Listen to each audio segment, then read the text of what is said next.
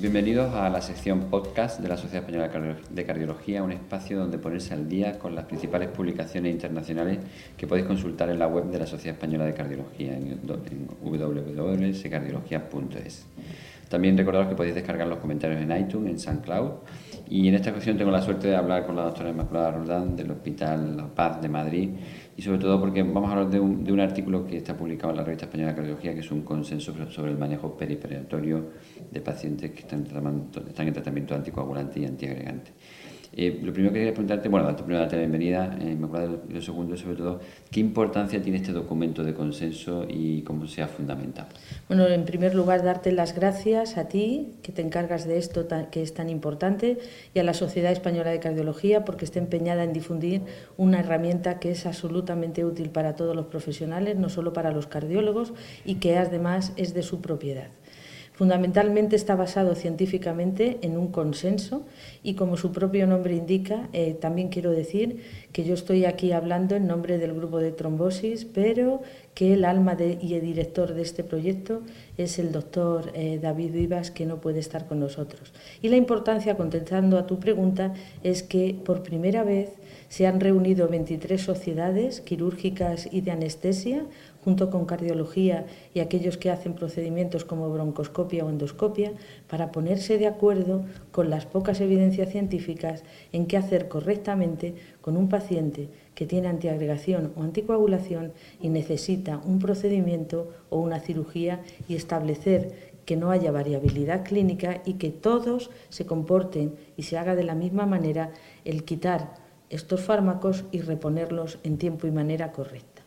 Uno de, de, los valores añadidos de este documento, aparte de, digamos, del consenso científico, eh, de ponernos de acuerdo en cómo manejar estos pacientes, es sobre todo la, digamos, que habéis desarrollado una serie de eh, herramientas o aplicaciones para que sea su uso mucho más sencillo, porque pensamos que al final el objetivo de esto van a ser los propios médicos de atención primaria, profesionales que no están relacionados con la cardiología y que tienen, digamos, poca poco conocimiento sobre este ámbito de, conocimiento. Entonces, coméntanos que, cómo habéis desarrollado para intentar implementar su, su. Vale, esto fue un trabajo que primero queríamos fundamentarlo en un consenso y en unas evidencias científicas, pobres pero existentes, y por eso es la publicación en la Revista Española de Cardiología, y después queríamos darle difusión y utilidad.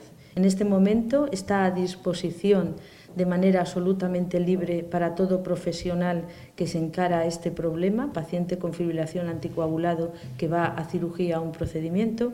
Tenemos disponible una app que sirve para Android, que se puede bajar para cualquier dispositivo iPhone tabletas, eh, móvil y que además tiene una página web por si queremos trabajar delante del paciente en nuestra consulta en nuestro ordenador. Lo fundamental es que es una herramienta eh, como para mí, para tontos. Es decir, es totalmente intuitiva, es automática, en segundos te sale todo, no tienes que recordar el chasbás, no tienes que recordar, recordar el algoritmo que está en el, en el documento, simplemente tienes que ir clicando, exactamente son cuatro o cinco tic e inmediatamente te dice qué día debe dejar de tomar la pastilla el enfermo, en qué horas o en qué días y cuándo lo tiene que reponer después del procedimiento o de la cirugía. Es una descarga libre, lo tenéis a disposición en segundos en la consulta y lo importante es que uniformemos la práctica clínica con este material. Además, para aquellos que son más clásicos, por cierto, que los de anestesia fueron la, sociedad que no lo pidió, existen unos libritos que se pueden llevar en la bata, que tienen esa traducción tan fácil del clic de la, de la app pero que consiste en pasar unas paginitas y se llega a la misma solución en escasos minutos. Todo ello va a estar a vuestra disposición y para cualquier profesional, no solo para los cardiólogos. ¿Y cómo se llama la app? A ver, igual nos gusta, pero se llama QX de cirugía, A de anticoagulación y app como conocemos a todas las apps. Es además muy divertida porque tiene un corazón cuya rama final es un bisturí y en medio está nuestra gran pastilla que a los clínicos nos gusta tanto, no llevar al paciente algo cruento y tratarlo primero con medicación. Entonces, QXAAPP, ¿no? Exactamente, muy bien puesto. Yo creo que además tenemos que felicitar al grupo de trombosis que ha liderado este trabajo, además un trabajo muy, muy complejo porque pone de acuerdo tantas sociedades científicas y también me gustaría puntualizar que además no solo se centra solo en la anticoagulación. Efectivamente. O sea, de lo que se trata es de eh, todo el ámbito del antitrombótico. Hay un paciente que está con anti, antiagregantes, síndrome coronario agudo, y además está en un tiempo, yo que sé, intermedio del intervencionismo, y se nos plantea la duda y nos llama el anestesista o el cirujano, ¿qué hago con este paciente? ¿Puedo o no puedo posponer la cirugía? Qué riesgo tiene esa cirugía, leve, moderado o alto, qué riesgo tiene trombótico el paciente y la herramienta nos lo responde también.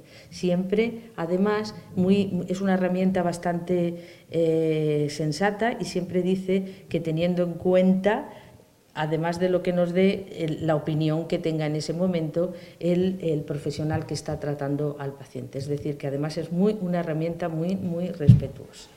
Pues muchísimas gracias. Hemos conversado hoy con la doctora Rodán, cardióloga Hospital de la Paz. Muchísimas gracias por tus comentarios, por darle difusión y por el trabajo que habéis realizado eh, desde el Grupo de Trabajo de Trombosis y desde la SEP.